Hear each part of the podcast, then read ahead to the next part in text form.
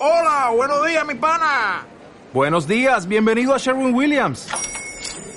¡Ey! ¿Qué onda, compadre? ¿Qué onda? Ya tengo lista la pintura que ordenaste en el ProPlus app. Con más de 6.000 representantes en nuestras tiendas listos para atenderte en tu idioma y beneficios para contratistas que encontrarás en aliadopro.com. En Sherwin Williams somos el aliado del PRO. Are you, are you listening? Damn. ¿Qué pasa, bolers? Bienvenidos a Massive NBA Show, tu podcast de opinión de la mejor liga de baloncesto del mundo, con vuestros hombres, Julián, el cultureta. El guarro. Joder. ¿Qué pasa, gente? ¿Cómo estamos? Pues nada, aquí estamos. Vamos a ver a hacer un poco de overreaction sobre el draft y sobre estas noticias que están pasando ahora. Y también nos acompaña, pues, nuestro querido Mario, el historiador, también preparado para las overreaction. Yeah, comba. Bueno, eh, habréis visto que del mock draft que hicimos hemos acertado 3 de 30. O sea, que, que lo que yo dije. Que, Y no- que los que dos no- primeros demasiados. estarán claros. que, que no íbamos a dar una. Y también con nuestro hombre, eh, John Ball, por supuesto. ¿Qué pasa, chavales? Uno de los... ¿Es el primero que hacemos, Oscar? ¿Con cuatro...? No. No. Bueno, pues estamos cuatro en el podcast y como hoster está siempre Bi- Bico, the journalist. Hemos llegado hasta ser cinco, ¿eh? Y la rima me la sé, así que te la ahorras. Pero, ¿cuándo hemos hecho cinco? Una vez que estuvimos nosotros dos, eh, Ander, de Turis y, y Doctor J. Ya, algún especial, pues ya haremos. Que estemos el todos especial de fin de año. Sí. Que damos las campanadas, si quieres. Sí, sí, nos tocamos. Solo puedes dar ¿Quién las campanadas si tienes capa, ¿eh? Hombre, pues es, por si quieres ejemplo, 21 de diciembre o algo así, justo el día antes de que empiece todo. Sí, un live, un directo para el primer partido. O si no llevas nada, también puedes dar las campanadas. Por favor, ¿pero esto qué es? Horario infantil. Bien, pues eh, ¿de qué vamos a hablar hoy? Pues obviamente de la noche del draft. Ah, eh, no me había enterado lo que había dicho. Has dicho lo que pienso que has dicho. que estaba apagando el móvil. Es que, Bueno, va. ¿a qué te, ¿a qué te refieres? Nada, nada, va, sí, así. No, no, no, no. Eh, tires la piedra y escondes la mano. Que yo tiro la mano y escondo la piedra. Que... Dejad de tiraros cosas, por favor. ¿Quién ha dicho? ¿Vas a dar las campanadas en bolas? Sí, claro, como la Petroche. Pensaba Bien. que las campanadas son lo que llevas ba- abajo. Bueno. Sí, sí, lo que tengo aquí colgado. Mm. yo como iba a salir sentado en Eh, la cámara me da igual, no sé. ¿sabes? Con quitarme la parte de arriba, lo de abajo no se iba a ver. Pues vamos a hablar de la noche del draft, eh, que la verdad ha sido una auténtica locura, ya no solo por las elecciones, sino por todo lo que ha rodeado al mismo. Eh, vamos a tratar de poner un poco de orden en todo este jaleo mediático, porque la verdad, en los primeros días me hacía gracia todo este tema de noticias constantes, tal, pero empieza a estar un poco hasta los cojones. Así, Ay, claro, ay, ay. No, no, ya me está sobrepasando. Luego te viene Manuel si te habla de que han traído un tío de Polonia, que es la segunda ronda, o Sí, un sí, que no le importa a nadie, y acabo aquí con el WhatsApp con 700 mil millones de mensajes al día. Y ya, pues. Y claro, los tienes que mirar todo porque son cosas de WoW o de Sams, y igual Hostia. que te comes el, el traspaso. A mí se me pasó lo de Ricky. O sea, sí, sí. estabais hablando y estaba diciendo, ¿pero qué estáis diciendo? Bueno, y a mitad de esos mensajes hay alguna amenaza de muerte, pues a Guito, a Julián también, ¿sabes? Sí, sí, sí. Yo algún día mataré a alguien del grupo de OGs. El, el grupo, de, en el grupo de. OGs básicamente lo que hay es normalidad y de repente sale John Ball diciendo ¿Pero qué ha pasado? ¿Qué ha pasado? ¿Habéis visto? ¿Habéis visto lo que ha pasado? Y luego amenazas de muerte amenaza siempre. de muerte, sí, sí, sí. Después de 700 mensajes previos, John Ball dice, ¿pero habéis visto esto?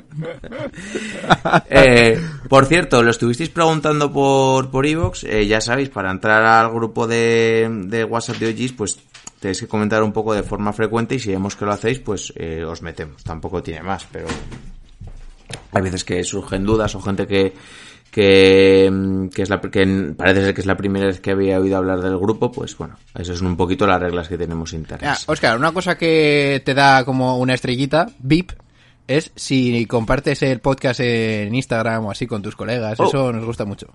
Eso lo hace mucho, eh, no sé cómo se llama realmente. Eh, Son pardos. de Instagram que se llama Son Pardos, eso es, eso es. Así que Le le mandamos dije que me escribiera un Instagram y no me escribe, pues ahí estoy esperando. Te mandamos un saludo. Eh, bueno, yo creo que vamos a ir comenzando porque es que, Bueno, hay, se nos vino, iba a 500 ser cosas, hay 500 cosas de las que hablar y, y no sé si ni tengo claro la opinión de cada una. Eh, como siempre. Dicho todo esto, cuando las noches de NBA se hacen largas y los días pesados, siempre tendréis Massive NBA para pasar un buen rato. Julián, vas a morir. Comenzamos. Three wins the series. It's Lillard. He got the shot off. Lillard down! And the Blazers win the series for the first time in 14 years. Teamed on the drive in for the left, gets chased into the corner, comes right back. Down! Through the foul! Wow! There's a poster play, folks. They do have a timeout. Decide not to use it. Curry, way downtown. Bang! Bang! Oh, what a shot from Curry! The brilliant shooting of Stephen Curry continues. Iguodala to Curry, back to Iguodala, up for the layup. Oh, blocked by James. LeBron James with the rejection. Cleveland! This is for you! Oh!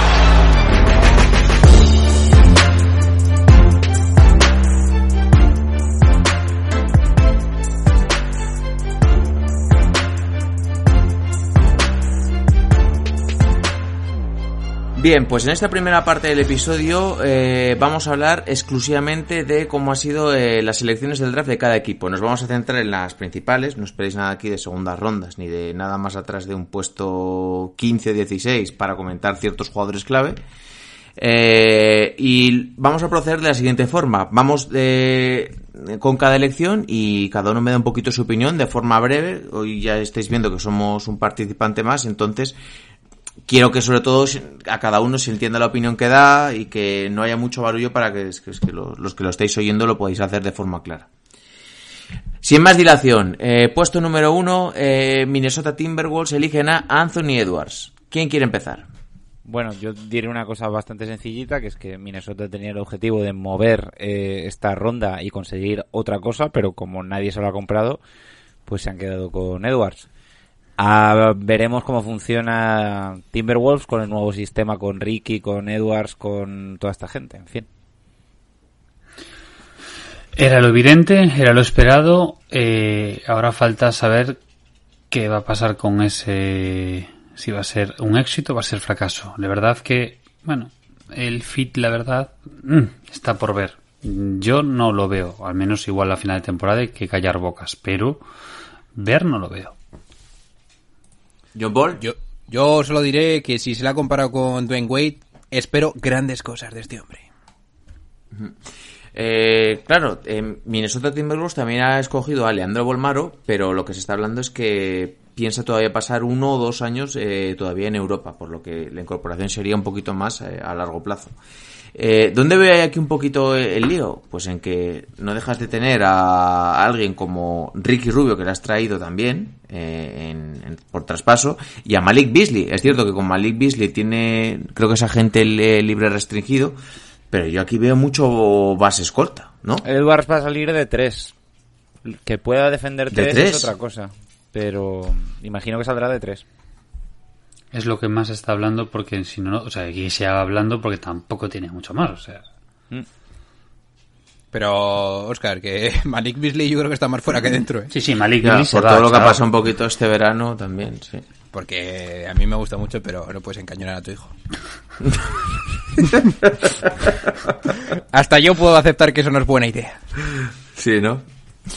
Bien, venga, pasamos al siguiente. James Wiseman eh, es elegido por los Golden State Warriors. eh, pues también era una de estas que parecía muy destinado a hacerse, ¿no? Sí, sí, lo más lógico del mundo, muy bien hecho por parte de los Warriors. En el peor de los casos, este tío va a ser pues algo parecido a un Magui o a un DeAndre Jordan.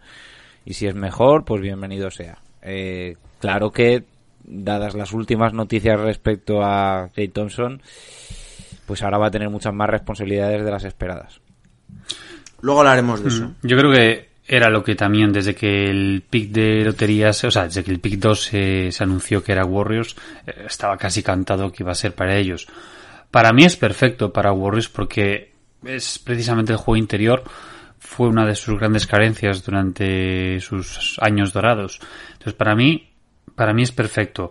Eh, claro, mm, ellos sabían ya cuando lo draftearon que lo que había pasado con Clay, pero eh, quisieron seguir con el plan y es totalmente respetable y me parece me parece perfecto. Pero eh, espero que no se le sobrecargue de responsabilidad. O sea, es un chico que necesita cuatro cosillas para mejorar, pero para mí es ideal para y cae en el entorno ideal. Bueno, lo esperado. Mm, espero grandes cosas de este tío como de Edwards, pero yo no sé si va a estar tan preparado desde el principio para lo bueno para lo que se le debería exigir como pivot de los Warriors. Ahora sin Clay veremos, pero responsabilidad alta a la espera de lo que haga. En el número 3, los Charlotte Hornets eligen a Lamelo Ball. Mm, Yo creo que les hubiera venido mejor pillar a, a Okongwu. Mm, Creo que les hacía falta más un hombre alto que otra cosa. La Melo va a hacer que vaya gente a ver a los, a los Hornets, eso seguro. Y eh, a ver, eh, si es un pick que está escogido por Michael Jordan, probablemente sea malo. Porque el historial de este hombre es la hostia. Eh, pero bueno, oye, yo toda la fe del mundo a la Melo Ball. Ojalá que lo haga bien y ojalá que sea un base eléctrico como se nos ha vendido. Hemos hablado eh, tanto en la presentación de los jugadores como en, la, en el mock que la Melo tenía unas carencias bastante grandes y que tenía mucho que mejorar. Eh, lo que pasa que tiene potencial y eso sí, camisetas te va a vender y te va a llenar el pabellón. Y efectivamente, el jugador que mejor encajaba era Okongu. No lo quisieron, se fueron con la Melo, pues muy bien. En favor de la Melo, no hay presión. O sea, va a un sitio en el cual no tiene presión ninguna. Entonces puede desarrollarse, puede mejorar e incluso aprender a tirar con muchísima calma. Yo creo que, al contrario que lo que eh, pensáis o la gente piensa es un mal fit, yo creo que es muy buen fit. Creo que con los bases que tiene eh, los Hornets, bueno, bases, si se les puede llamar así, porque yo creo que son más combo guards, creo que va, se va a ajustar bastante bien. Eh, la situación es impecable para desarrollarse, porque creo que aún queda mucho por desarrollar en este jugador. Y, sobre todo, creo que los Hornets estaban obligados a elegirle porque Mm, tal y como está la franquicia, necesitabas una estrella mediática y al menos con 5,4 millones de seguidores en, a los 18 años, a los 16 años, perdón, este tío te lo va a conseguir. Así que, buen fit, me alegro por Lonzo Ball. Yo estoy bastante de acuerdo con lo que has dicho. Eh, es más, eh, hoy me he enterado que la Melo Ball tiene más seguidores en Instagram que Zion Williamson, por ejemplo, que es una estrella así de su edad. Yo estoy un poco contigo en relación a que creo que ha habido muchos prejuicios con este jugador. Creo que es uno de los tipos que más talento tienen del draft y creo que ha caído en el entorno adecuado porque si quieres realmente apostar por él necesitas eh, que se exprese libremente, que juegue libremente y no igual estar en un entorno en el que igual vaya a tener una gran presión mediática y se le vayan a penalizar mucho pues porque se tiren, fallen determinados tiros, tengan muchas pérdidas, etcétera, etcétera. Eh, pero me sorprende la elección eh, por los Hornets eh, después de lo que habíamos oído acerca de los rumores de que Jordan había vetado a cualquier ball eh, en el equipo. Pero bueno, eso ya es otro tema. Eso ya es otro tema. ¿Cómo veis Eh, este fit del 1 al 10 vosotros? Así rápido. Yo un 10. Eh, Para co- como, como fit, como encaje. Como expertos de... no, no, pero como draft encaje en Charlotte. Como fit en Charlotte. Sí, es que esto os lo quiero preguntar para cada jugador, más que nada para hacerme una idea yo de, de qué tal han elegido los GMs. ¿no? para mí que- es un 6. Para mí es un seis y medio. Por ahí. Julián, Para ¿eh? mí 6-7 porque no tiene presión. El tema de la presión ayuda bastante. Y creo que eh, como encaje eh, como jugador no tiene problema. A Wiseman, ¿qué le dais? Venga, rápido. A Weisman para mí es un 9-10. Sí, yo opino igual que Julián. El encaje es estupendo y tiene toda la lógica del mundo. Un ¿Y Edwards? Edwards? Yo ahí bajo, ¿eh? Bajo y... Para mí... Como la Melo. 5 Para- 6 o menos, ¿eh? Le doy 6 Para porque es- el picuno. uh, Para mí Edwards es un 5, pero por el hecho de que Minnesota lo que quería era vender este pick y sacar algo a cambio. Yo, yo ahí estoy contigo, ¿eh? Estoy contigo ahí. Creo que les hacía falta más un jugador ya hecho que una promesa, pero es que claro, como pues al final el draft es así No, es que no, no y nunca sabes lo que te vas a poder que encontrar. es de los pues, pocos- siempre tienes eh, esa es de los pocos drafts donde no había un interés fuerte por el pick número uno, con lo cual. Ya, pero si tu necesidad era un Advilla o un Sadik Bey y te vas a por un Edwards porque es supuestamente talento y no lo necesitas, en este- o sea, esa- eh, posicionalmente, es que es que puede ser un castañazo. Sí, sí. Bueno, veremos. Eh, una de las elecciones que más polémica ha despertado. En el número 4, los Bulls eligen a Patrick Williams, que era un tipo que hasta hace dos, tres semanas se le tenía como un pick de última ronda. Y pues debe tener mejor agente del mundo, porque ha pasado de subir hasta el top 10, top 15, y ahora es el número 4. A ver, es un tío pues bastante verde, lo que pasa es que tiene un cuerpo estupendo para la NBA, todo potencial y eh, entiendo que habrá hecho algunos eh, trainings ahí importantes con los equipos, eh, pero a mí me parece que habían jugadores que podían ayudar más a, Chicago en estos momentos, pero bueno, han apostado por el largo plazo. A ver si es verdad que Patrick Williams es todo lo que se espera de, de él. Es que para mí este es eh, de todo el draft, y ya lo era antes, porque lo tenía anotado para la semana pasada, que para mí es el mayor candidato al boom, boom or bust. Porque es eh, efectivamente demasiado dependiente del físico y es un jugador que realmente, y es un problema, no es especialista en nada. Eh, y, en este caso, para, para Chicago, es que tampoco, tampoco lo necesitaban.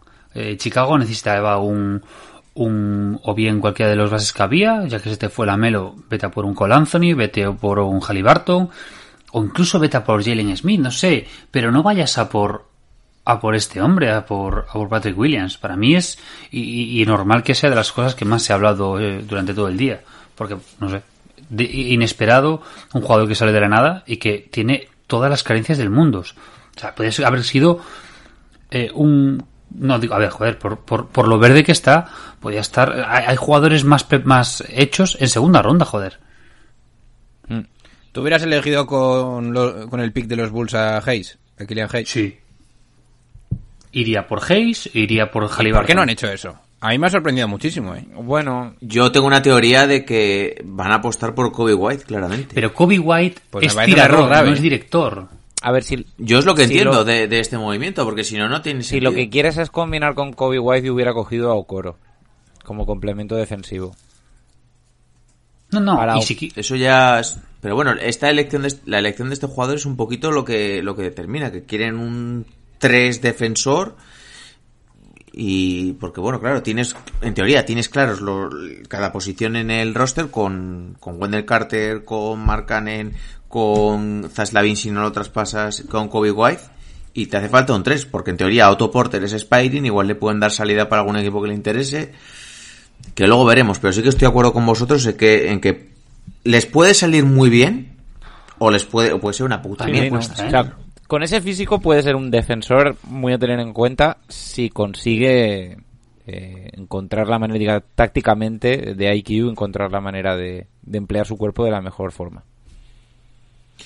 Venga, número 5, Isaac Okoro, eh, elegido por los Cleveland Cavaliers. Hostia, pues a mí me da pena, porque de todos los sitios que podía acabar este chico, que me, me- me- me gusta bastante acabar en Cleveland, que es como la, la mierda más gorda, eh, hombre, se va a hartar de defender, porque en ese equipo no defiende ni Dios, entonces mm, lo mejor que hace lo va a hacer mucho, pero Cleveland ahora mismo es un sitio muy malo para cualquier joven. Entiendo que lo hayan cogido, eso sí. Aunque yo pensaba que estando Kombu por ahí disponible, irían a por Kombu. Pero, bueno, como siguen con Dramon y con Kevin Love, ahí se han quedado. Pues seguirán. Cleveland, seguirán buscando hundirse para seguir eh, ganando rondas y ganar eh, jugadores buenos de primeros picks. Eh, desde luego se llevan al jugador más versátil, uno de los mejores jugadores de este draft a nivel en su posición. Y es una, tiene una proyección como defensor espectacular. Pero claro, lo que dice Mario es que es una putada caer en Cleveland ahora mismo. A mí me parece bien el fit y creo que tiene futuro porque este tipo de jugador que tiene tan buen físico que te hace cosas que a los entrenadores les gustan mucho, prefiero que tengan minutos de mala calidad, pero minutos en los que puedan mejorar eh, ofensivamente y de ahí intentar convertir, en convertirse, pues, en los mejores casos, pues, Jalen Brown, Kawhi Leonard, etcétera.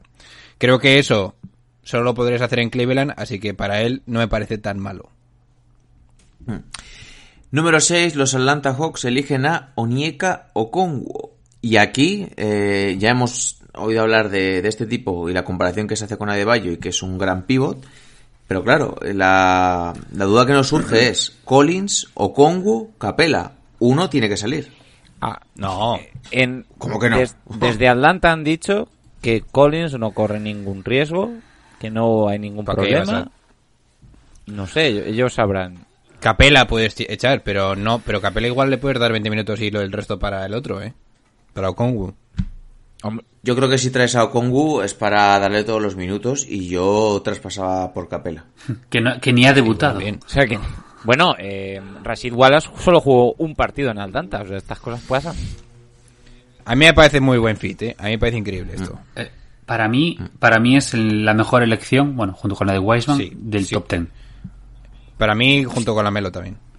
Porque yo creo que, o sea, es, es ese híbrido. Bueno, y Killian. No, no, no. Para mí, para mí, quizás esta para mí sea la mejor, porque bueno, tras la caída de Clay, para mí esta es la mejor porque por el encaje, por lo que necesita, es el mejor defensor interior de toda la clase y Viene muy hecho.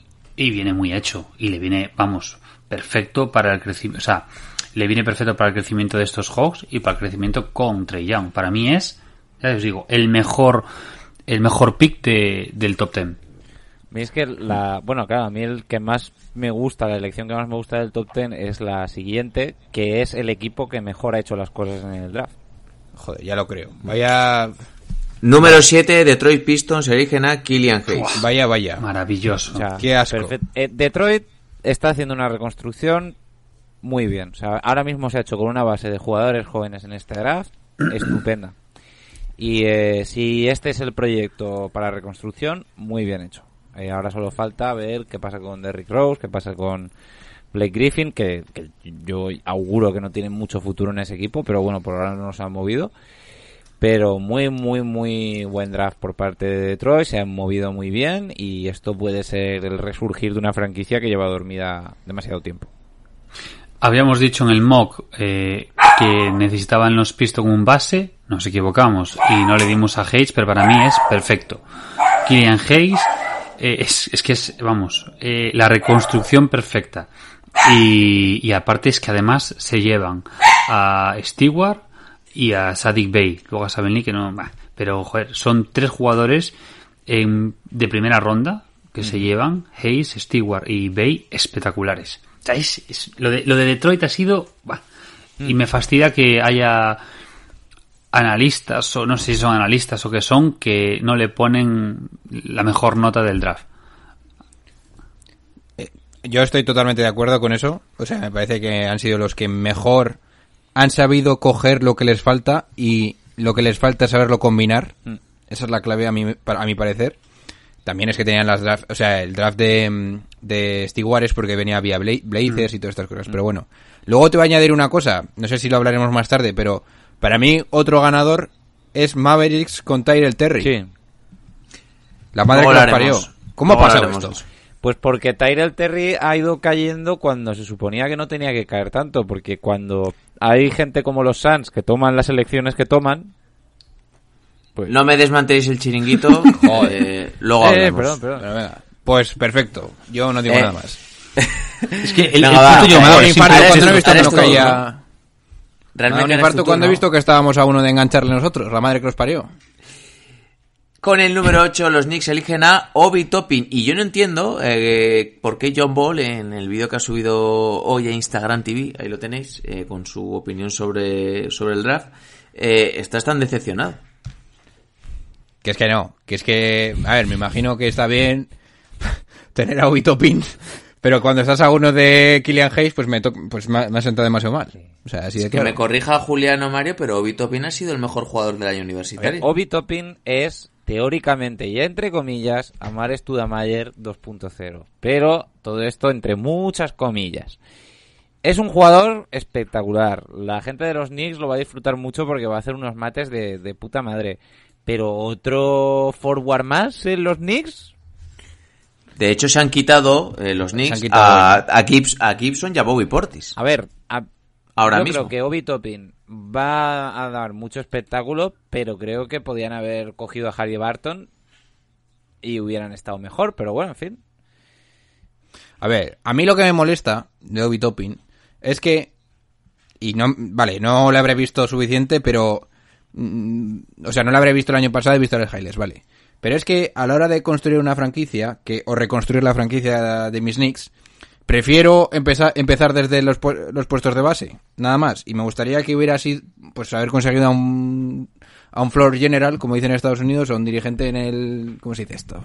Bueno, sí. A un base bueno, que, que me manejara un poco el tempo y me dijeran, oye, pues esto aquí, esto allá, voy a tener 30 tiros si quiero, 30 tiros por decirte algo, algo así. O 40. Harry ¿no? Barton, Pero es joder. que tú sabes lo que tú sabes lo Claro, que va eso a pues, pasar. es que es lo que quería.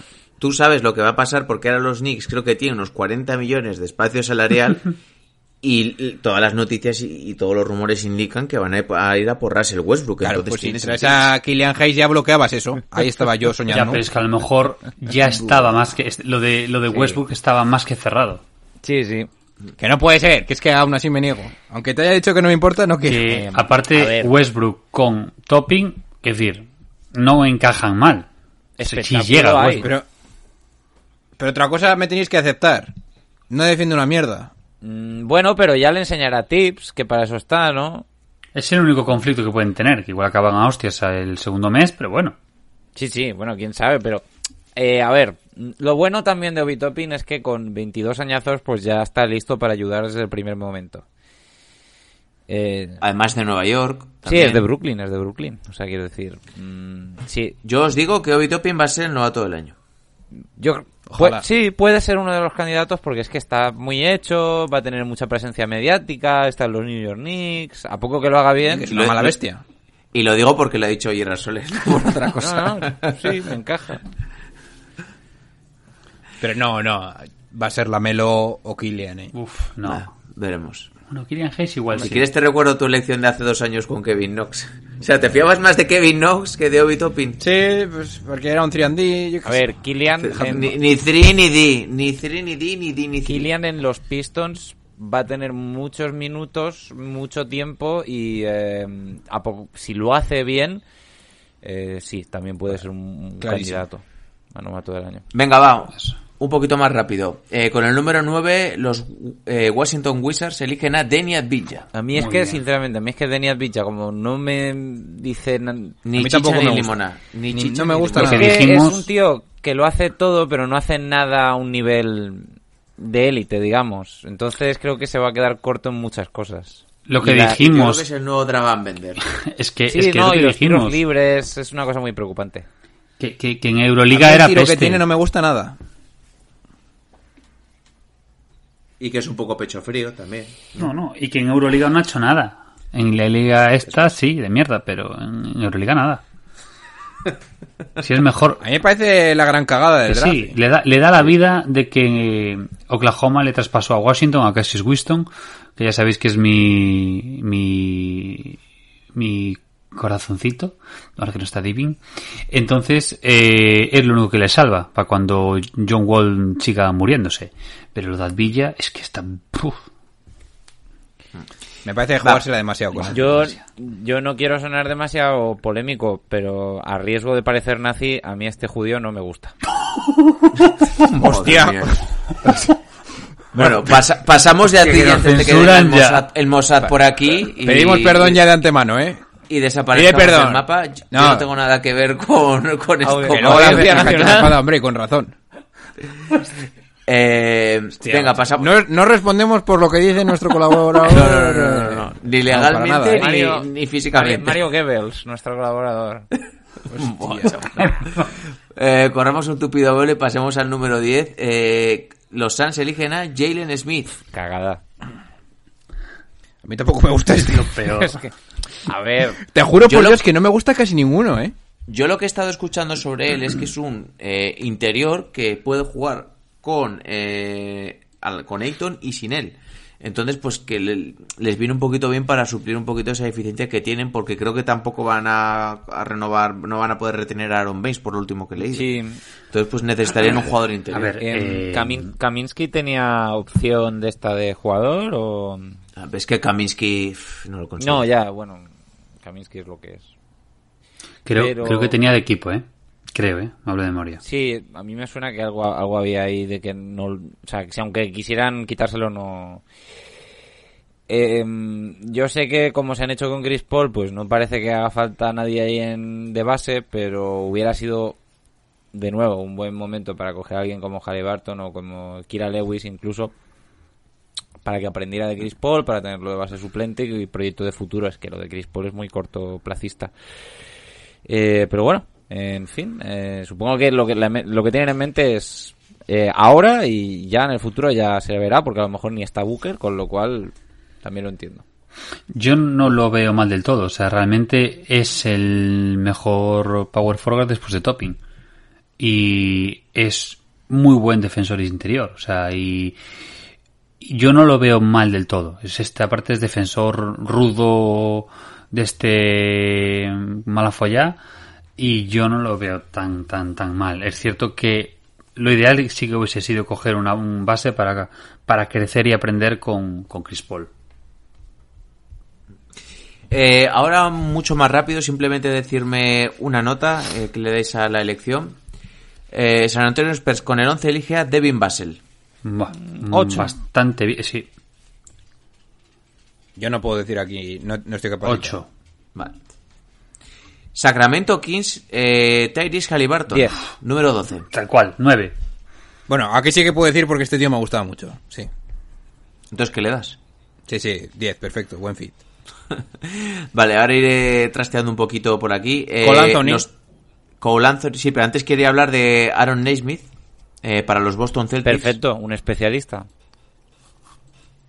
O sea, quiero decir... Julián. Sí, sí, es sí. que- es vamos. ideal. Es un jugador que le puede venir muy, muy, muy bien a Smith. Y aparte, Eh, en el número 15, Cole Anthony para los Orlando Magic. Pues muy bien, porque puede ser una estrella para una franquicia ya demasiado acostumbrada a no tener una estrella de verdad. Y si no sale, pues no sale, pero yo algo me dice que Cole Anthony le- nos va a sorprender a todos. es que lo que dijimos eh, le perjudicó el año, el año nefasto de North Carolina. Pero es un gran, un gran tirador, un gran creador, un gran pasador. Es un pedazo de base. John Ball. Exactamente lo mismo. Eh, y acabamos con Alexei Pukusevski Que, que acaba en... en I latina. No, no, que- ¿en qué equipo acaba? Ah. en Oklahoma ¿Lo has hecho City en serio Voy a hacer la broma. A ver, El vale, verde pero... Locura, ¿eh? Está demasiado verde. Son 18 años Es le que es queda eso. muchísimo por crecer. que haga pesas, que se haga un cuerpo como para aguantar en la NBA y a partir de ahí ya, ya hablamos. Pero bueno, en fin, supongo que es reemplazo, ¿no? Por cuando Adams no esté allí. Y John Ball quería comentar un poquito lo de Josh Green por los Dallas Mavericks. No, Tyrell Terry. Ah, vale, creía que decías lo de Josh Green, que había sido la elección número 18. Sí. Bueno, me gustaría comentar la de Desmond Bain y Tyrell Terry, que son dos jugadores que había eh, que había cubierto en, eh, en YouTube. Eh, Desmond Bain me parece bastante bien para Grizzlies, pero lo que me parece bastante sorprendente es para mí el mejor tirador del, del draft que se vaya a la posición 31 para jugar por para los Mavericks al lado de Luka Doncic, que es la mejor com- es el mejor complemento que te has podido echar en la cara. Va, va que va a cubrir el hueco dejado por, por De- Curry. Curry. Ujú. Pero, eh, en serio, fijaros por favor la mecánica de este tío, ¿eh? Cómo pone los pies, cómo se levanta, es una locura, ¿eh? También se habla que han sido bastante ganadores con su elección los Denver Nuggets con RJ Hampton. es ¿no? que es eh, Porter Jr. o One More Time. O sea, es un tío que se fue a una liga que a lo mejor eh, para su edad le ha quedado ¿no? un poco grande, pero que, o sea, físico y calidad tiene como para ser un tío bastante importante. A ver qué pasa. Bien, eh, salvo que queréis decir algo más, queréis destacar a alguien más. yo creo que podemos ir finiquitando este repaso al draft y nos metemos un poquito con todo lo que lo que ha rodeado esta noche. Ok. No, Ah, eh. ¿Mm? ¿No tenéis nada más? Yo tengo mucha mierda, pero no quiero hablar. Claro, claro. O sea, Vale, vale, venga. Eh, bueno, por cierto, yo sí que tengo. eh, ha sido seleccionado el hijo de Kenyon Martin, Kenyon Martin Jr. por los Houston Rockets en el 52, así que. Mientras sepa meter hostias como un, padre. padre. orgulloso. Sí, sí. Uh, Yo, la pelota Bien. tan... yo dos, dos cositas. Eh, me parece cojonudo que en este caso Trey Jones haya acabado en los Knicks. Eh, da- tengamos en cuenta que estuvo a la sombra de Sion de, de RG Barrett y de Cam Reddish. Y este año pasado fue clave, fue el único jugador que había en Duke. Y para mí me parece muy buena, y- muy buena elección. Eh, y luego, una curiosidad, en plan rollo Eh, un momento, Julián, no me digas esto sin más. ¿Con quién lo comparas? Que yo no tenía ni idea de este tío. No, o sea, es, es un base bastante bueno, pero simple. Base, ¿no? Me gusta, Sí, me sí, gusta. sí, sí. y luego que, a ver, eh, viene de donde viene. Entonces, es un, es un vale, seguro. vale, vale, vale. Y luego, además, eh, como curiosidad de este draft, que hay un jugador que viene de un Junior College, que un Junior College viene siendo, eh, pues, lo último de lo último de lo último. Eh, porque los Nets draftearon a Jay Scraps, que es un. Luego lo mandaron a los Clippers. Y es el primer jugador drafteado procedente directamente de Yuke, de Yuko, perdón, desde Donta Smith en 2004. Si os acordáis de Donta Smith, de Donta Smith, y si no, no hace falta porque eh, su carrera fue un poco lamentable. Eh, Pero eh, bueno. una, una última cosa y ya está. Eh, me, alegro mucho de que Nico Manion, ¡Panochita! Eh, acaben los Warriors. Hacer un, un toque de color. No tengo ni idea. Bien, pues vamos a hacer una pequeña pausa y hablamos un poquito de todo lo que ha acontecido y lo que ha rodeado esta noche el draft, eh, el tema Bogdanovich, el tema Clay Thompson, eh, el tema Filadelfia con el traspaso de Horford, toda la locura que se ha venido encima. Venga, va, dentro intro. The level of cruelty that continues to be exacted against New York Knicks fans. It's pretty hard to take. With the fourth pick in the 2015 NBA Draft, the New York Knicks select Kristaps Porzingis from Liepaja, Latvia. He last played for Sevilla in Spain.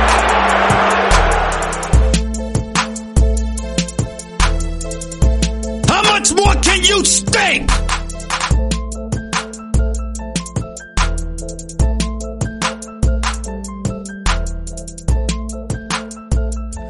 Bien, pues quiero empezar con el tema más importante y para mí más grave, eh, que es la lesión de Clay Thompson, que parece ser que se ha confirmado eh, la rotura en el tendón de Aquiles y que se va a perder toda la temporada. Me parece un palo durísimo para la franquicia de los Golden State Warriors y para la carrera de Clay Thompson como jugador, porque lo estábamos hablando antes John Ball y yo. eh, para mí su carrera está muy, muy, muy, muy jodida. ¿Tú cómo lo ves un poco que, que eres un poquito aquí el técnico en esto, que eres fisio? Pues que es la otra rodilla. Es lo único que... O sea, es la otra pierna. Es lo único que... Te puede salvar. Pero es que me imagino que habrá so- sobrecompensado brutalmente con la otra pierna y es lo que ha ocurrido. El, problema es que ya no sé si es bueno o malo. El problema es que si por un... Por la... Por el cruzado has producido esta lesión... Pues imagínate lo que te puede ir pasando el resto de tu carrera conforme entras en los 30. Ese es el problema. Em, al respecto, un- una cosa que ha puesto en Twitter Walk, que ha puesto que por el tipo de rotura que ha sido, que se espera una recuperación total. Bueno, pues negro. Hay que tener cuidado, ¿eh? Es que ahora van a tener que tener mucho cuidado con, con Clay. Y es que este año igual no lo ves, igual el siguiente empieza más tarde, es que puede ser así, ¿eh?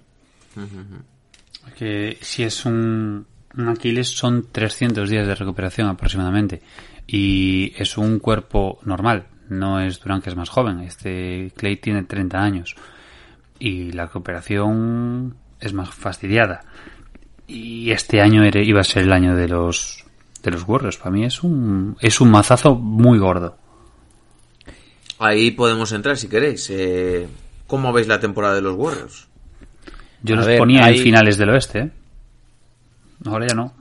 Hay un, mo- hay un movimiento que no le iba a gustar a nadie, que sería muy doloroso, que es mm, de alguna manera intentarle colocar a, a Clay a alguna franquicia que espere alguna recuperación y tal, y pero sería duro ver que lo venden en, esa situación. Eh, y luego lo que estábamos diciendo es, ¿deberían ir los Warriors a por Bogdanovich, que se ha caído lo de los Bucks? ¿Deberían ir a por él como si no hubiera un mañana? Totalmente.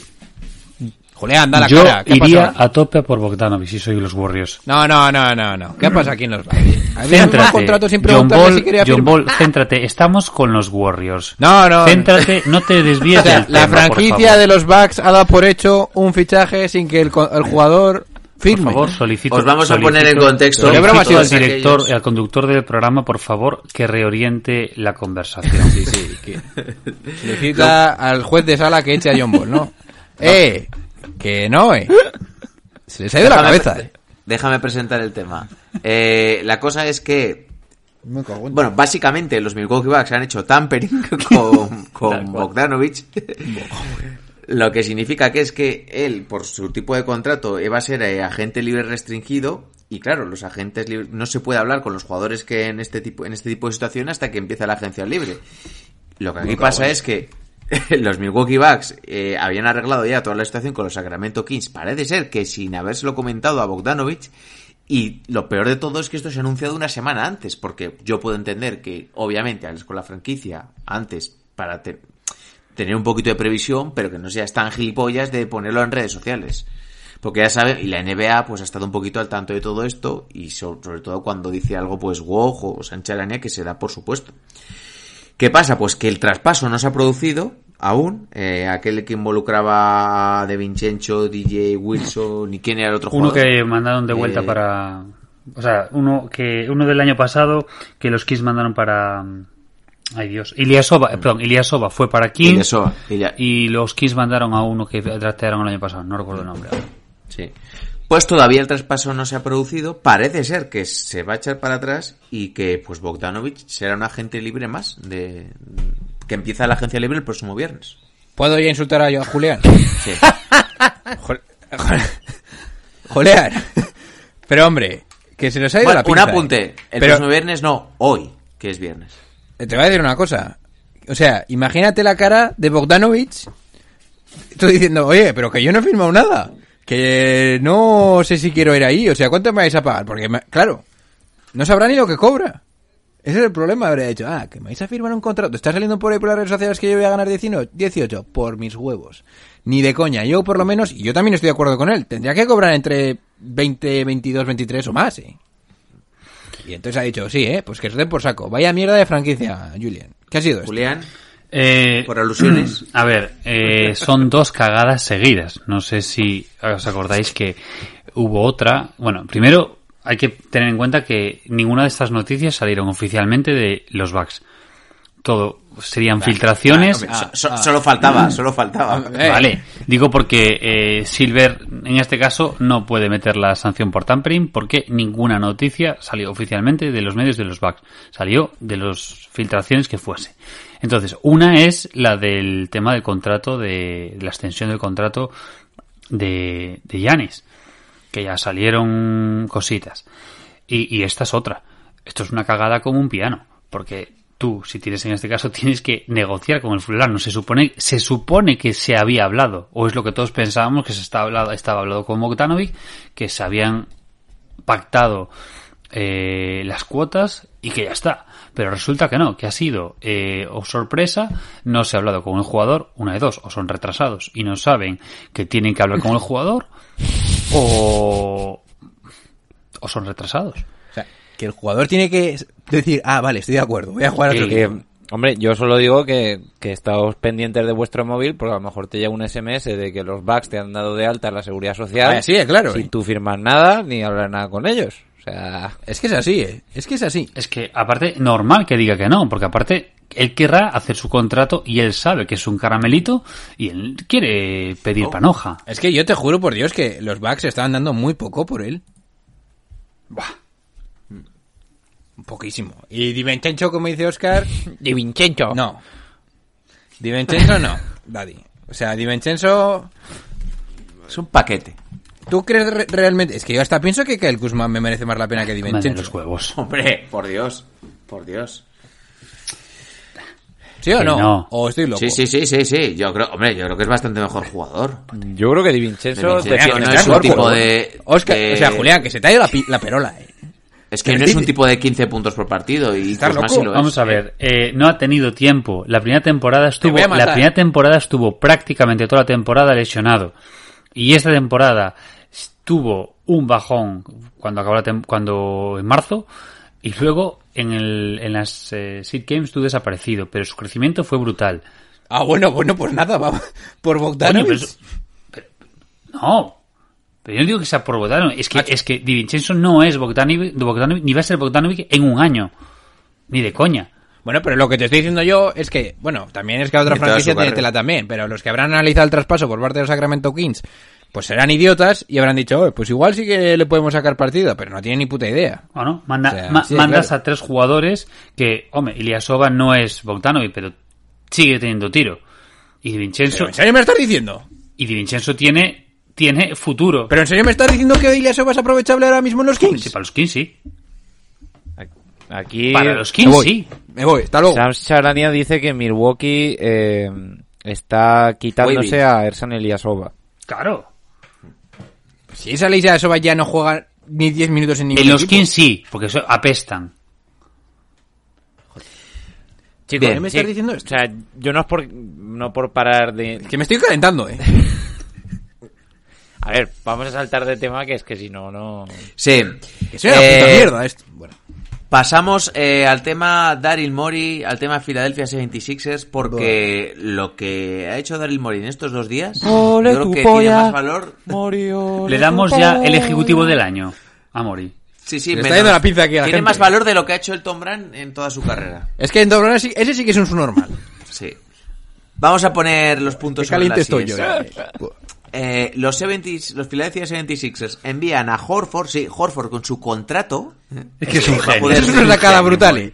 Que Es va una sacada brutal. dar de comer a 500 generaciones después de la suya con toda la pasta que ha ganado. Lo ha enviado a los Oklahoma City Thunder y a cambio reci- eh, recibes a Danny Green, eh, a Terence Ferguson y sí que es cierto que ha tenido que dar en compensación alguna ronda del draft para que se coma el contrato los OKC. Pero que es que Ferguson, yo creo que es bastante más valioso de lo que, pe- de lo que parece. eh. Pero bueno. Pero aquí, ¿dónde está la ganancia para Filadelfia? Pues en que te quitas el contrato de Horford y encima recibes a, A un un tirador tirador. como Danny Green que, que- que te viene bien y, y simplemente con quitarte a Horford pues ya te va bien. Oscar, vamos a decirlo con, todo, con todas las letras. Eh. Recibes a un tres veces campeón de la NBA, mejor tirador de ese equipo. Sí, pero que el último año ya estaba... Me da igual. Para el arrastre. ¿Es- ¿Era Danny Green el mejor tirador del equipo de Lakers? Yo creo que sí. Eh, era mejor que en Tavius Caldwell Pope que Danny Green. Colega. Tirador puro, Como, Danny como Green. tirador puro en los playoffs fue mejor que en Tavius Caldwell Sí que sí, bien, Caldwell vale. Pope. Pero presumiblemente, ¿cuál es el tirador de los Lakers? Danny Green, punto. A ver, Danny, que sí, Danny Green está bien y todo lo que tú quieras, pero no olvidemos que el nivel que mostró Danny Green el año pasado era bajito, bajito.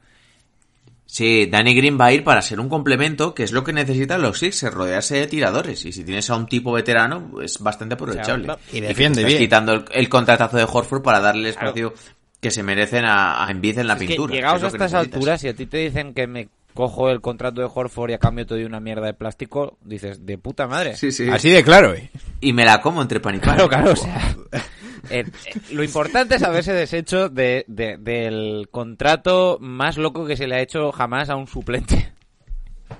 Claro. Y lo mejor de todo es que también se ha logrado quitar de encima a George Richardson, que es un jugador, es un buen jugador, pero que no había funcionado, y lo ha intercambiado con los Dallas Mavericks por Seth Curry, que es uno de los mejores tiradores de la liga. Sí, eso ha Y sido- encima que te juega de base teniendo a Ben Simmons de, defendiendo al alero. Buah, es un Sí que es cierto que igual es un poco bajo porque ha tenido que dar eh, el valor de Richardson como jugador, su valor es para mí es más alto que, que el de Para mí no. bueno, es más alto en valor numérico y aparte ha tenido que dar a Dallas también el pick 36 de- del draft. A ver, si nos guiamos por los playoffs del año pasado, Seth Curry hizo unos playoffs mucho mejores Hombre, Tremendos, tremendos. Hombre. que los de George Richardson. es que yo no me puedo creer que haya ocurrido. Este de Curry es el que me... Bueno, el de Horford es brutal, pero este Pero Es a Dallas le viene bien también un tipo como George Richardson porque también es tirador, no es tan buen tirador como Curry, pero es buen defensor. Pero Oscar, tienes a Doncic. Oscar, pero que con- como tienes constituida la, la franquicia, la, el quinteto, porque es que igual yo hasta lo sacaría de titulares. Es que, bueno, no sé. Sí. Pero teniendo en cuenta que tienes a Ben Simmons que te suple eh, la falta de defensa de alero, porque él te puede defender aleros, es que coger a Curry es poner justamente la pieza que te falta del puzzle. No, y no, solo hay, me- y hay una o dos o tres en la NBA y la has conseguido. A ver, realmente lo que has hecho ha sido, eh, el año anterior cuando tenías Smith Balder funcionaste bastante bien. El año pasado trajiste a Horford y a Richardson y el equipo fue una puta mierda. Pues Mori lo ha visto rápido, se los ha quitado de encima y no ha traído más tiradores porque no había. y espérate, A ver, a mí me recuerda cuando Filadelfia tenía a Ilyasova y a Bellinelli. Es decir, vuelven a ser un equipo que tiene más sentido. A Covington, sí. Julián, si lo piensas bien, nada. espera un momento, un momento. Si lo piensas bien, tienes eh, un, un manejador de valor de balón y cinco tiradores aceptables ahora mismo. También tienes también a Cormas, a... eh, a- Cormas no, no, no, tienes. verdad. Ca- no, pero tienes en el quinteto Curry, Milton. Ben Simmons, Milton, cierto. eh, Harris, el cuatro que quieras poner y Embiid. Y espérate, espérate. No, no. Y Tobías, y Tobías. No, Harris, to- Tobias Harris. Tobías, Ah, sí, sí. que ya puede jugar de cuatro abierto. Buah, es, inge- Oh. eh, es una locura. Tobías yo también me lo cambio rápido, me lo ventilo rápido. No, pero ahora tiene, ahora yo no lo quito, ¿eh? Ahora realmente yo ahora no lo quito. Sí, ahora no va a molestar Julián. tanto. Para mí, Manifiéstate. eh, hay que darle ya el, el- el premio de ejecutivo del año a Mori eh, por todo, por todo, por todo en general. Y que ahora sí que parece que los Sixers tienen un auténtico equipazo. Para mí, Y además lo ha hecho cumpliendo su palabra, ¿eh? Dijo que se iba a quedar con Embiid y con... y con Simmons, de momento. está perfecto. Vamos, nada que decir. Pero ¿cómo lo ha hecho, macho? Porque es un genio. Lo de Horford, lo, lo de Horford sí que yo lo veía imposible. ¿eh? O sea, bueno, puedes dar a Horford y perder rondas, pero recibir por Horford a Danny Green y a Ferguson, que es que Ferguson de verdad que que yo creo que tiene más valor de lo que parece. Como ¿eh? defensor y Ferguson tal, es un buen defensor, no, no está mal si le mejoras un poco el tiro, ojo. ¿eh? Pero que, mm, a ver, independientemente de quién añadan en Filadelfia, por favor que a Tybull le sigan dando minutos, ¿eh? Porque ese tío va a ser importante. Hostia, es verdad, es verdad. Buah, vaya equipazo, vaya puto equipazo. Bien, pasamos a un traspaso eh, que parece ser un poco menor, pero que ha movido a ciertos jugadores clave para equipos eh, contender. Eh, los eh, está involucrando a los Nets, a los Clippers y a los Pistons. Los Clippers básicamente reciben a Kennard de Detroit, que es un muy buen tirador. Eh, se desprenden del Landry Samet que va hacia Brooklyn. Me parece un tipo Encaja. un jugador adecuado. Encaja. Buen movimiento. Perfectamente. Y Detroit, ahora no me acuerdo qué es exactamente lo que recibe. Eh, A... Draft y... a, a Magruder. Magruder, ¿no? Y alguna elección del draft. Eh, Magruder está bien porque es ese tío que te construía cosas con una pajita y una goma y eso, ¿no? O La serie aquella. Lo que es... est- No, es un Ah, MacGyver, cabronazo. Ostras. Lo que, Pero Mario, lo ¿qué que se cojones est- te ha pasado hoy? Lo que se está hablando es que la llegada de Luke Kennard puede implicar para los Clippers que den puerta a Luke Williams. Lo cual no me parecería hecho. mal. ¿Qué queréis que os diga? Bien hecho. Sí. A ver, yo entiendo por qué Detroit mm, se ha quitado a Kennard. Es porque no encaja muy bien en, en el plan que tienen ahora ellos de reconstrucción por edad y eso, ¿eh? Pero Kennard es un muy buen jugador. Y Shamet, al contrario que Harden, sí que es un tío que encaja en Brooklyn. Es que Chamet a mí me gusta bastante porque tiene... Le, le percibo cierta mentalidad asesina, ¿eh? Hostia, pero En algunos momentos me ha gustado mucho cómo tira la asertividad que tiene a, a la hora de coger algún tiro que igual no debería, ¿sabes? Esas cosas me, me molan. Y lleva compitiendo desde el primer año de la liga. Sí, pero sí. tiene una cara rara de cojones, o sea... El malo de Aladín. Sí, sí, o sea, es... Es un- aco- más es- feo que- es la cara más característica de la NBA para mí. Jafar. Jafar, ya te digo. Jafar o el loro de Jafar. Oye, ahora mismo, imaginaos que Bogdanovich está en backs. Que yo creo que al final Giannis ha debido hablar con él o algo así, pero bueno. No, está- están Bueno, haciendo te reajustes. quede- Estaba lloviendo Que te antes. quede claro, lamentable, ¿eh? No te olvides. Eh, Bueno. Están haciendo reajustes para poder arreglarlo. Sí, sí, sí, sí, sí. ¿Quién tiene el mejor equipo ahora mismo? ¿Filadelfia o Bucks? Sí. Con o sin Bogdanovic. Con Bogdanovic. Con Bogdanovic, Sí, Bucks. pues Milwaukee, Milwaukee, Sí. Milwaukee. No hay duda. Yo no lo tengo tan claro, ¿eh? Yo, Yo, sí. clarísimo. Vamos. Y por último, si queréis, pasamos a una noticia que parecía ser un rumor, pero se ha ido confirmando, todavía no es oficial, pero muchos insiders eh, estadounidenses lo dan por hecho. Samuel ha dicho La- que sí. Eh, sí, también lo ha comentado. La llegada de Facundo Campazzo a los Denver Nuggets. Ojito, ¿eh? Que esto parece una chorrada, pero ojito, ¿eh? Está un pelín sobrecargado ese backcourt ahí en Denver. O sea que, que Campacho va a tener que hacer, mm, va a tener que demostrar, va a tener que ganarse su puesto. Pero yo creo que, que sí, es un, por lo menos es un equipo con opciones a hacer cosas importantes. ¿Qué cantidad de minutos le dais en Denver y qué, qué rol? A ver, Yo creo que A ver, Facundo yo- juega en cualquier equipo de la NBA. Así No, digo en- digo en Me Denver. gustaría que jugase más. el, pro- el Ay, ay, problema ay. de colocarlo como escolta es cómo defiende a... No, no, no, no. No puedes colocarlo como Por eso. escolta. Eh, mm, Es un poco de mala suerte, ¿eh? Permíteme que te lo diga.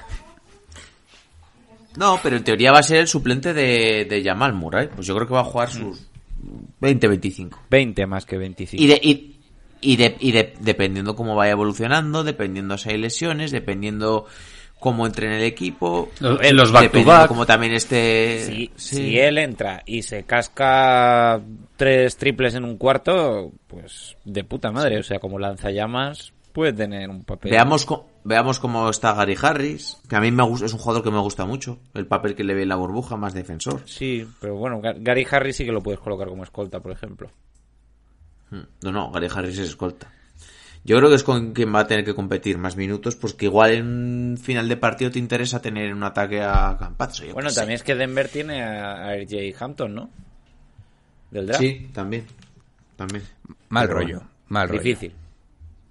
No, prefiero que no. Pues lo que prefieras. Te dé por culo. Lo que Im- impo- importa bastante poquito. Ahí, ahí, cómo os gusta. Sí, sí, sí. Estás, estás muy excitado últimamente. Sí, sí, sí. Es que la vuelta de la NBA me excita mucho. Hombre, el draft es como el aperitivo, pero, pero es que ya viene lo gordo. Bueno, pero tú sabes, Oscar, ¿tú sabes lo que me gusta a mí a- escucharme los podcasts que no tienen ningún sentido de ahí que uno con diciéndote... Eso, eso es increíble. La especulación. Sí, sí, sí. sí. Y por último, para finalizar, os voy a pedir una nota cada uno. Eh, bueno, más que una nota, que me digáis quién ha sido el ganador y el perdedor del draft, para que pues dentro de unos meses, unos años, esto se vuelva en vuestra contra. El ganador es Detroit. Yo creo que ahí estamos todos de acuerdo, ¿no? Sí, yo ahí, vamos, lo tengo clarísimo. Yo voy a decir la Melo para que me pongas el... Sí. Para que me pongas el, el corte.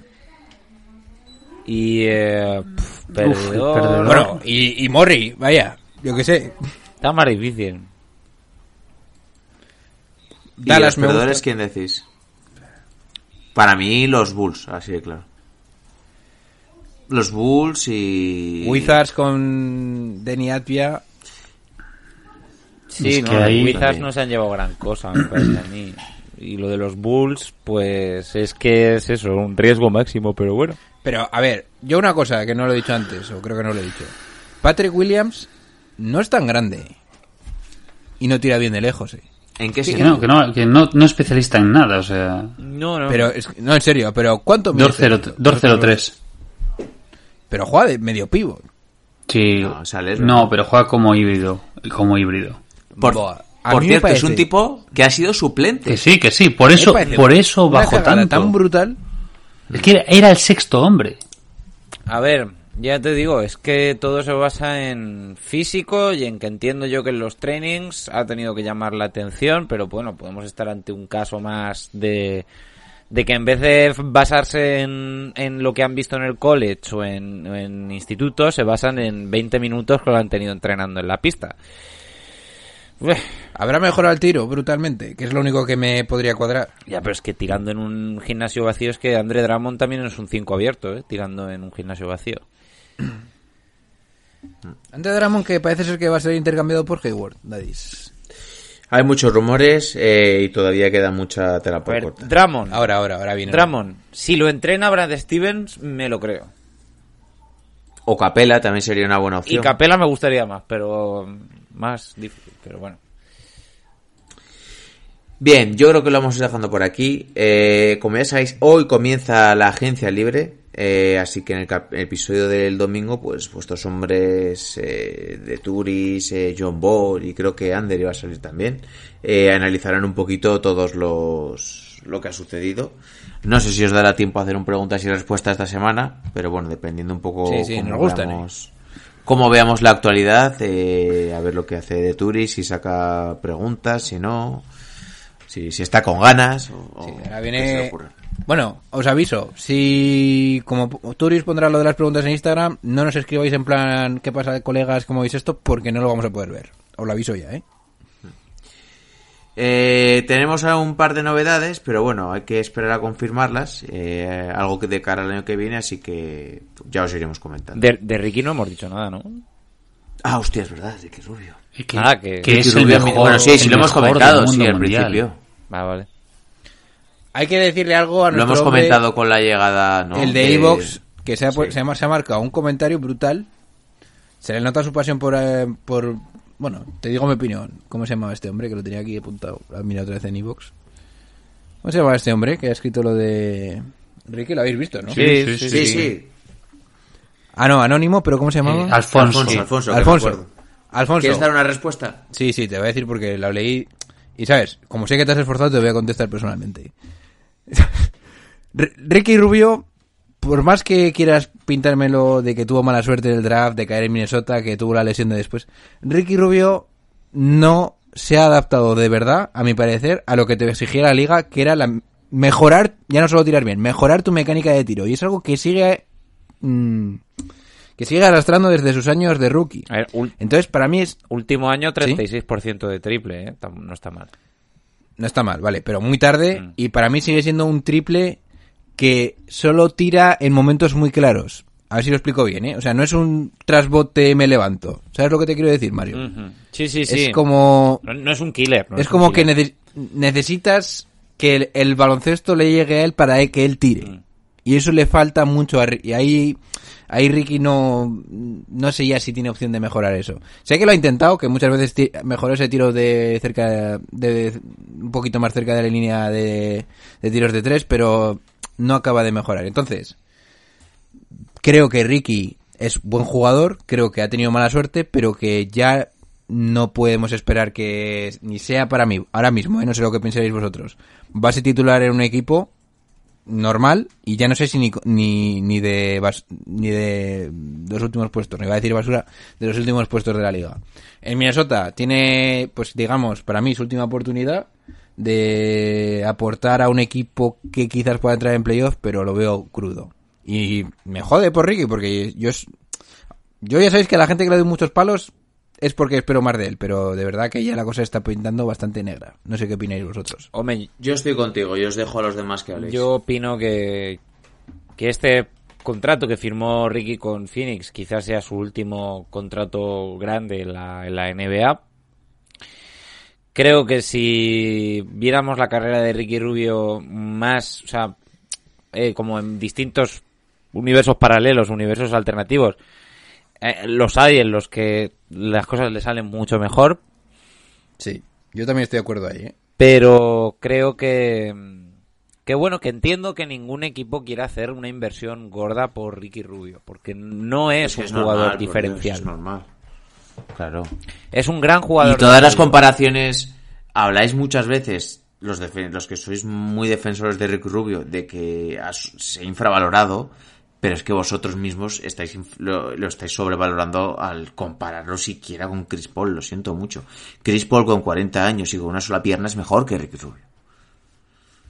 Ah, Chris Paul el año pasado fue All NBA y All Star, llevando una franquicia que era una puta basura a ser quinto en el playoff y llevando a siete partidos a los Houston Rockets. Entonces, Yo entiendo que defendéis a Ricky Rubio. Yo admito que Ricky Rubio es un buen jugador, pero me parece un buen jugador de complemento. No me parece nada más. Me parece que es un buen complemento para un equipo y que es un tipo que tuvo muchísimo hype porque debutó con 14 años en la Peña. Pero a partir de ahí ya, compararlo con jugadores de la talla de Chris Paul, lo siento, pero es algo totalmente desacertado y es lo que pienso. Pues es que Además es que hay un problema también, que es que cuando tú pones a Ricky Rubio en tu quinteto, es complicado mm, ajustar el resto de jugadores, porque es un base que no tira y que tampoco es muy buen defensor. Entonces, ¿qué haces? Buscar 3 and Ds. ¿Cuántos hay en la liga de verdad aceptables para convencer a Ricky? Es el problema para mí. También creo que si admite su papel, puede ser una pieza importante para cualquier equipo. Hay un gran problema de que él no da la impresión de que no quiere aceptarlo. Y eso que esa temporada ha estado muy bien, pero él tiene que plantearse de que él no puede ser ni la primera ni la segunda estrella. Y no es un jugador que, como segundo, perfecto, vamos. Pero. Segundo base, me Sí, sí, como segundo base me refiero.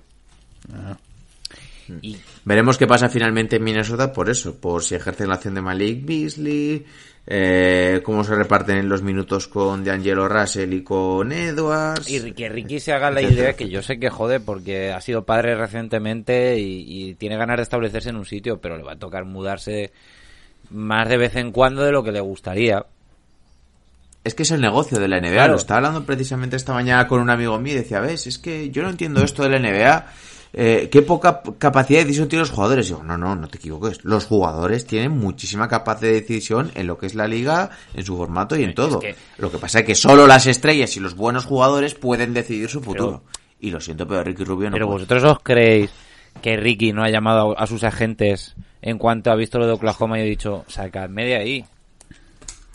Y Oklahoma ha visto que le ofrecían que había algo de interés por parte de Minnesota, les han ofrecido dos picks y han dicho suficiente. Están contentos. sí. Pero que, que si Ricky no juega en Oklahoma es porque Ricky no ha querido. Entonces, que sí, eh, los jugadores tienen un poder. Lo que pasa que de ahí a, a que te ofrezcan lo que no puedes defender con tu juego es otra historia.